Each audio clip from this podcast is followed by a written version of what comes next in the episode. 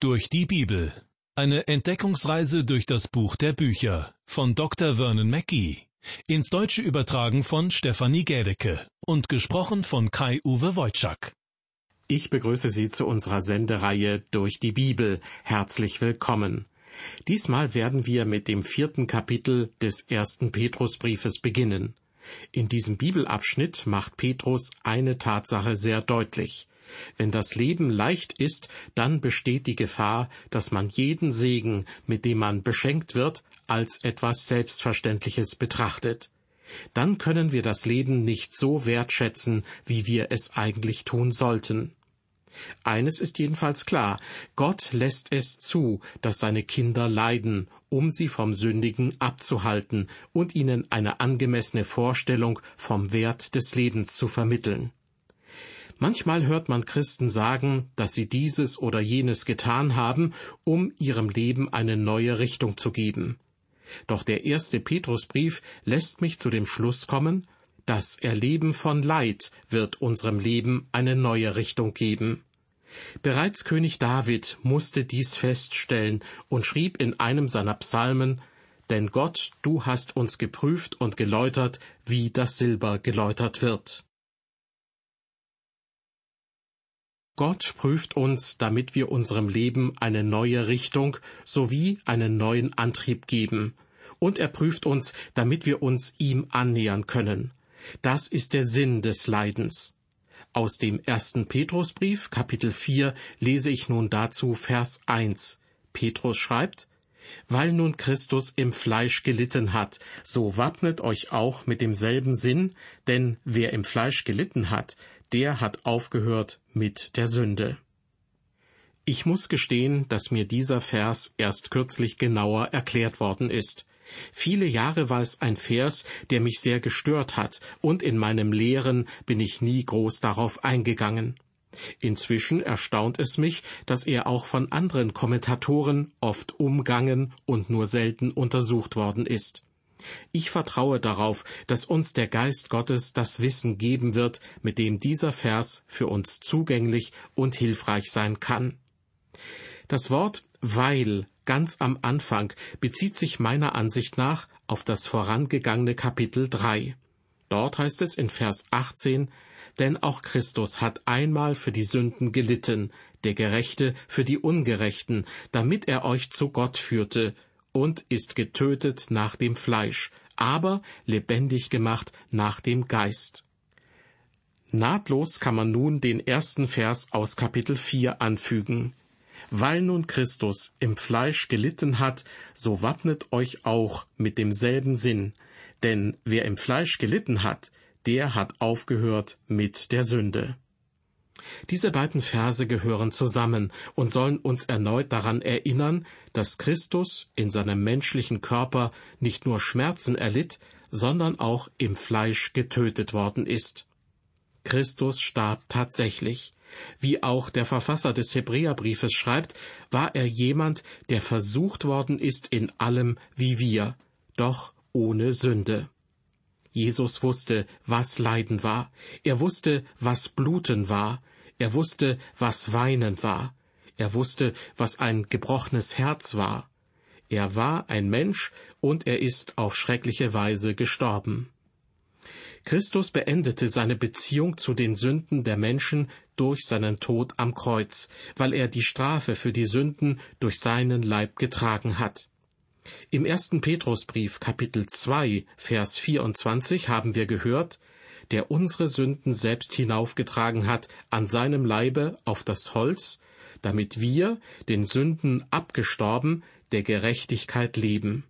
Durch seine Wunden seid ihr heil geworden.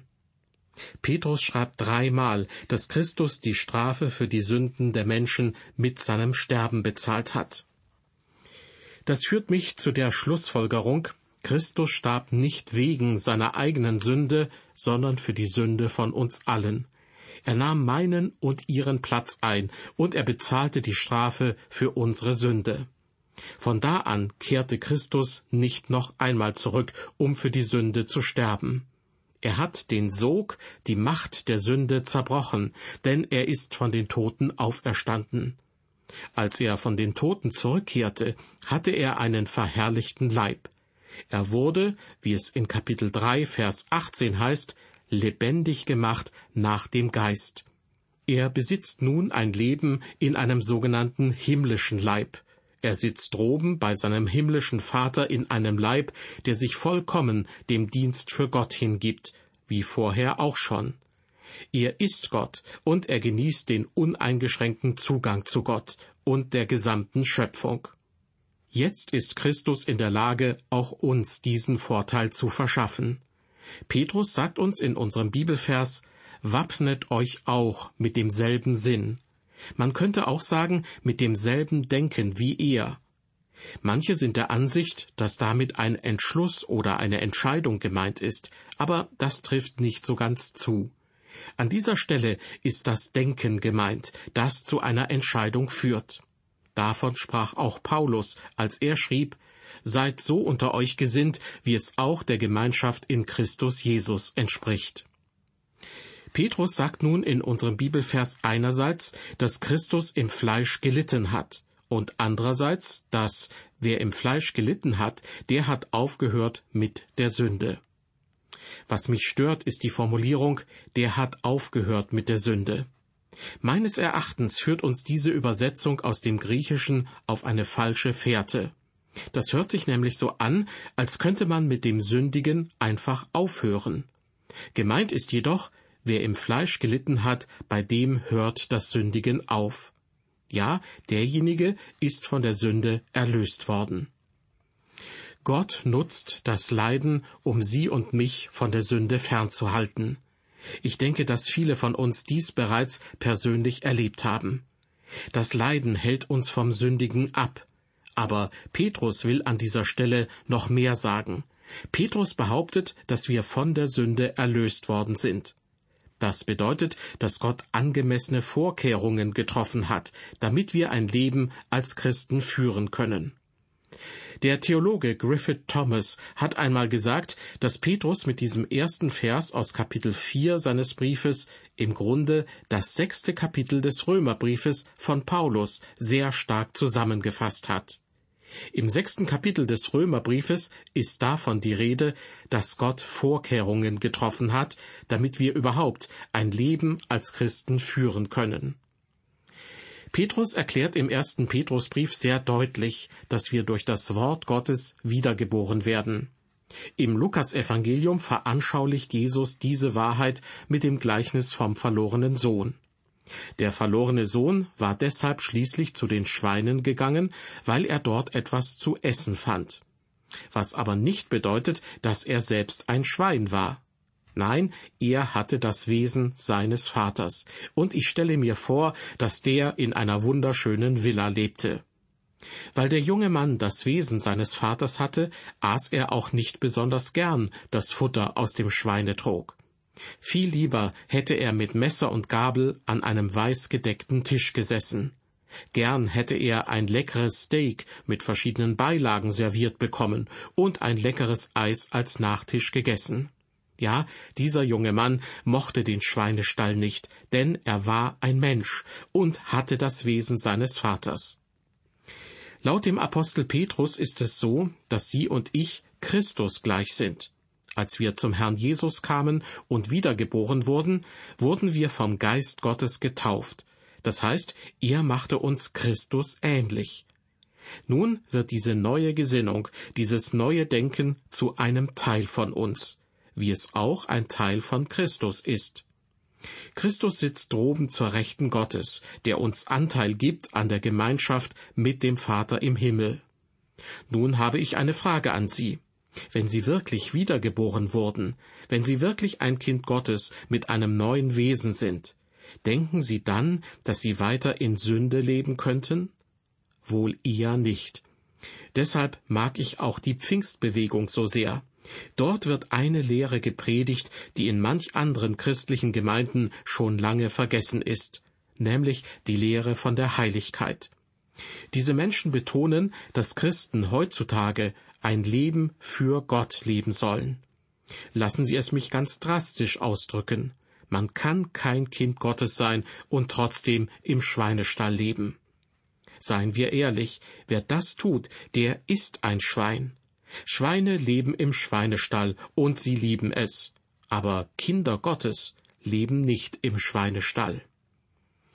Laut Petrus hat Gott alle notwendigen Vorkehrungen für uns getroffen. Wir werden wiedergeboren, vom Geist Gottes bewohnt, vom Geist getauft, wir werden Christus ähnlich und können nun in der Kraft des Geistes Gottes leben. Im siebten Kapitel des Römerbriefes zeigt Paulus, wie sozusagen der Nichtchrist besiegt wird, der im Fleisch lebt. Aber das achte Kapitel des Römerbriefes beschreibt, wie Gott den Heiligen Geist brachte, damit wir Christen durch die Kraft des Geistes leben können. Ich möchte noch einmal auf diese Formulierung in Vers 1 unseres Bibeltextes zurückkommen, von der ich bereits sagte, dass ich den Eindruck habe, dass sie uns auf die falsche Fährte lockt. In der Lutherbibel heißt es, wer im Fleisch gelitten hat, der hat aufgehört mit der Sünde. Das hört sich so an, als könnte man mit dem Sündigen einfach aufhören. Gemeint ist jedoch, wenn man sich den griechischen Originaltext anschaut, Wer im Fleisch gelitten hat, bei dem hört das Sündigen auf. Das heißt, dieser Mensch ist ohne spezielle eigene Kraftanstrengung von der Sünde erlöst worden. Mit anderen Worten, Gott hat alle Vorkehrungen getroffen, damit wir heute nicht mehr in Sünde leben müssen. Ja, eigentlich ist es für uns unmöglich, in Sünde zu leben. Der verlorene Sohn aus dem Lukasevangelium ist zwar in den Schweinestall hineingegangen, aber im Grunde war es von vornherein klar, dass er eines Tages sagen würde, ich will mich aufmachen und zu meinem Vater gehen. Liebe Hörer, wenn Sie heute in Sünde leben und kein Problem damit haben, dann würde ich Ihr Heil auf jeden Fall in Frage stellen. Auf die Frage, kann ein Christ diese oder jene Sünde tun, würde ich antworten, möglicherweise schon, vielleicht auch mehrmals. Aber wenn er beständig in Sünde lebt, dann stimmt etwas mit ihm nicht. Da läuft etwas grundlegend falsch. Denn ein Kind Gottes mit einem neuen Wesen will Christus in allen Dingen gefallen. Aus diesem Grund glaube ich auch, dass das Lesen der gesamten Bibel von wesentlicher Bedeutung ist. Nur auf diese Weise erfahren wir, was Gott von uns will. Ein paar Lieblingsverse zu kennen reicht nicht aus. Ein paar Regeln für ein christliches Leben zu kennen reicht nicht aus. Man kann nur dann ein christliches Leben führen, wenn man die Gesinnung Christi und den Geist Gottes hat. Beides wird uns dazu bewegen, Gott gefallen zu wollen und all den Dingen zu entsagen, die ihm Schande bereiten. In unserem Bibeltext geht es nun weiter mit Vers 2. Petrus hat immer noch denjenigen im Blick, der im Fleisch gelitten hat und der von der Sünde erlöst wurde, dass er hinfort die noch übrige Zeit im Fleisch nicht den Begierden der Menschen, sondern dem Willen Gottes lebe. Mit anderen Worten, ein Christ, der hier auf Erden leidet, weil er zu Christus gehört, wird sich, solange er noch auf der Erde lebt, nicht mehr von menschlichen Leidenschaften, sondern von Gottes Willen leiten lassen. Im achten Kapitel des Römerbriefes schreibt Paulus hierzu, denn die da fleischlich sind, die sind fleischlich gesinnt, die aber geistlich sind, die sind geistlich gesinnt. Denn fleischlich gesinnt sein ist der Tod, doch geistlich gesinnt sein ist Leben und Friede. Was meint Paulus damit, wenn er sagt, fleischlich gesinnt sein ist der Tod? Es bedeutet, dass man für die Gemeinschaft mit Gott tot ist. Wenn wir sagen, dass wir Gemeinschaft mit ihm haben und wandeln doch in der Finsternis, so lügen wir und tun nicht die Wahrheit. Man kann nicht gleichzeitig in Sünde leben und Gemeinschaft mit Gott haben. Meiner Beobachtung nach ist es oft so, dass die Sünde die Menschen vom Wort Gottes fernhält. Und so versuchen selbst Christen sozusagen eine Abkürzung zu einem wahrhaft christlichen Leben zu finden. Aber die gibt es nicht. Gott sagt, dass er uns leiden lässt, um uns von der Sünde fernzuhalten. Petrus erwähnt in Vers 2 die beschränkte Lebensdauer eines Menschen, indem er sagt, dass ein Christ, der gelitten hat und von der Sünde erlöst worden ist, Zitat, die noch übrige Zeit im Fleisch nicht den Begierden der Menschen, sondern dem Willen Gottes gemäß leben soll. Das Leben ist kurz und das Leben ist nichts Selbstverständliches. Im nun folgenden Vers 3 beginnt Petrus nach vorne zu schauen, indem er die Vergangenheit für beendet erklärt. Er schreibt, denn es ist genug, dass ihr die vergangene Zeit zugebracht habt nach heidnischem Willen, als ihr ein Leben führtet in Ausschweifung, Begierde, Trunkenheit, Fresserei, Sauferei und greulichem Götzendienst. Wenn man eine Bekehrung erlebt hat, wäre es wirklich dumm, sein Leben weiterhin den Dingen zu widmen, die man vorher getan hat. Denn wir gehören nun zu Christus, sind mit ihm vereint und können nicht einfach weiter sündigen. Wir müssen heute an diesem Tag für Gott leben. Das Leben ist kurz und die Zeit fliegt dahin. Deshalb ist es notwendig zu erkennen, dass wir über kurz oder lang vor Gott Rechenschaft ablegen müssen.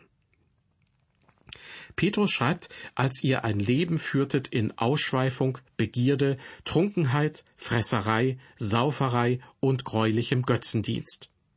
Petrus nennt hier eine ganze Reihe von Sünden und führt sie den Empfängern des ersten Petrusbriefes somit eindrücklich vor Augen. Warum tut er das? Lassen Sie mich dazu folgende Begebenheit erzählen. Als ich vor Jahren einmal mit einem Freund gemeinsam beim Mittagessen zusammensaß, unterhielten wir uns über einen Evangelisten, dessen Botschaft sehr viele Menschen mitten ins Herz traf. Ich fragte meinen Freund, Du hast viele Jahre mit diesem Evangelisten zusammengearbeitet. Was ist deiner Meinung nach das Geheimnis seines Dienstes? Er antwortete, er predigt auch über die Sünde, und er nimmt nie ein Blatt vor den Mund, wenn es um die Sünde geht. Er nennt die Sünde wirklich beim Namen. Liebe Hörer, auch Simon Petrus nennt die Sünde beim Namen. Mit dem Begriff Ausschweifung ist zum Beispiel die sexuelle Sünde gemeint. Begierde, dazu gehören viele Dinge des Fleisches, die man begehren kann. Mit Trunkenheit ist ein übermäßiger Alkoholkonsum gemeint. Fresserei brauche ich nicht weiter zu erklären. Sauferei könnte auch mit Zecherei übersetzt werden, also dass man immer wieder an ausufernden Trinkgelagen teilnimmt. Und schließlich der greuliche Götzendienst. Wer meint, dass zumindest der Götzendienst für uns heute keine Gefahr mehr darstellt, der sei gewarnt. Denn in der Bibel steht geschrieben, dass die Liebe zum Geld die Wurzel allen Übels ist. Geiz ist wohl der am meisten verbreitete Götzendienst in unserer Zeit. All die genannten Dinge werden uns von Gott entfernen, und Petrus nennt sie klar und deutlich beim Namen. Leider gibt es heute viele Verkündiger des Evangeliums, die sich nicht klar zur Sünde äußern. Ein Witzbold schrieb einmal, Wer den Glauben hat, weiß es nicht. Wer es weiß, der hat ihn nicht. Wer den Glauben hat, verliert ihn nicht. Wer ihn verliert, hat ihn nie gehabt. Und wer ihn nie gehabt hat, bekommt ihn nicht. Einige Dinge, die ich heute von den Kanzeln höre, klingen genauso vage wie diese Sätze. Petrus dagegen wird sehr konkret. Er nennt die Sünde beim Namen und zählt einige Sünden ausdrücklich auf. Sie werden mitten im Neuen Testament, im Wort Gottes, sozusagen in Fettdruck wiedergegeben und mit einem Scheinwerfer beleuchtet, so dass niemand sie übersehen kann. Und dann heißt es weiter in Vers 4, das befremdet sie. Gemeint sind die anderen Menschen, die immer noch sündigen. Das befremdet sie, dass ihr euch nicht mehr mit ihnen stürzt in denselben Strom wüsten Treibens und sie lästern. Entweder gefällt man Gott oder man gefällt den Menschen. Und wenn man den Menschen gefällt, wird man Gott nicht gefallen. Der Herr Jesus sagte einmal, wenn euch die Welt hasst, so wisst, dass sie mich vor euch gehasst hat. Im Grunde bedeutet das, wenn die Welt uns nicht hasst, dann stimmt mit uns etwas grundsätzlich nicht. Als ich 16 Jahre alt war, begann ich in einer Bank zu arbeiten. Mit 17 bediente ich die Kunden am Schalter und man versprach mir, dass ich im Jahr darauf zum Abteilungsleiter gemacht werden würde. Ich hatte das Gefühl, dass man mich in dieser Bank mochte und dass ich beliebt war. Doch dann ging ich zu einer christlichen Jugendkonferenz, wo ich mich für Christus und für das Bibelstudium entschied. Ich kehrte zur Bank zurück und kündigte, konnte aber noch einen Teilzeitjob behalten. In dieser Hinsicht waren die Leute dort wirklich gut zu mir. Aber mir wurde schnell klar, dass ich nun nicht mehr der allseits beliebte junge Kollege in dieser Bank war.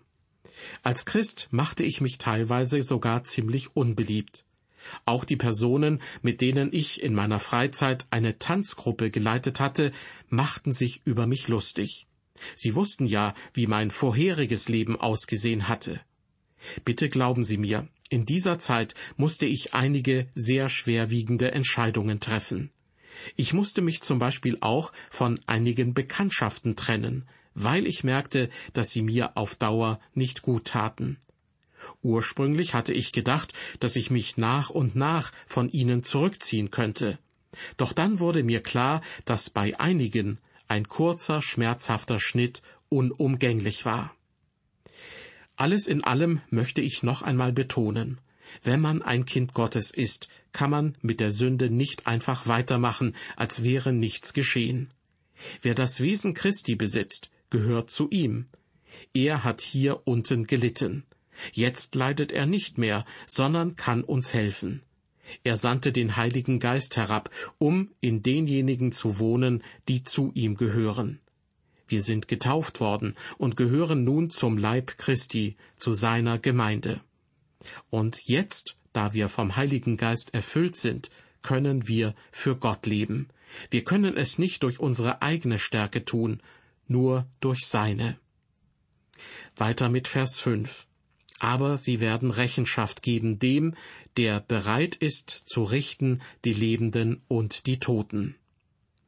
In einer modernen Bibelübersetzung heißt es sinngemäß, Eure alten Freunde werden sich vor dem verantworten müssen, der bald sein Urteil über alle Menschen sprechen wird, über die Lebenden wie über die Toten.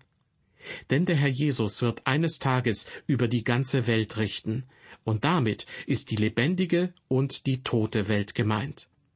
Wird er auch über Christen richten? Sicherlich wird er das. Das Heil wird den Menschen zwar zugesichert, wenn sie zu Kindern Gottes werden, aber Jesus wird es nicht zulassen, dass ein Christ mit seinen Sünden einfach so durchkommt. Ja, Gott urteilt über die Christen in der Welt. Er erzieht seine Kinder. Die Ungläubigen aber sollten sich besser in Acht nehmen. Sie werden davor gewarnt, dass er eines Tages über sie richten wird. Dass Christen in dieser Welt leiden müssen, ist keine ungewollte Begleiterscheinung, sondern ein von Gott vorgesehenes Element des christlichen Lebens. Es dient dazu, dass man sich im Gehorsam gegenüber Gott üben soll. In der Bibelübersetzung Hoffnung für alle heißt es am Anfang des Bibeltextes, der im Mittelpunkt dieser Sendung stand, weil Christus als Mensch gelitten hat, sollt ihr euch dieselbe Haltung wie er zu eigen machen. Wer nämlich körperlich leiden musste, weil er zu Christus gehört, über den verliert die Sünde ihre Macht. Ich verabschiede mich nun von Ihnen und würde mich freuen, wenn Sie auch bei der nächsten Ausgabe unserer Sendereihe durch die Bibel wieder mit dabei sind. Bis dahin, auf Wiederhören und Gottes Segen mit Ihnen.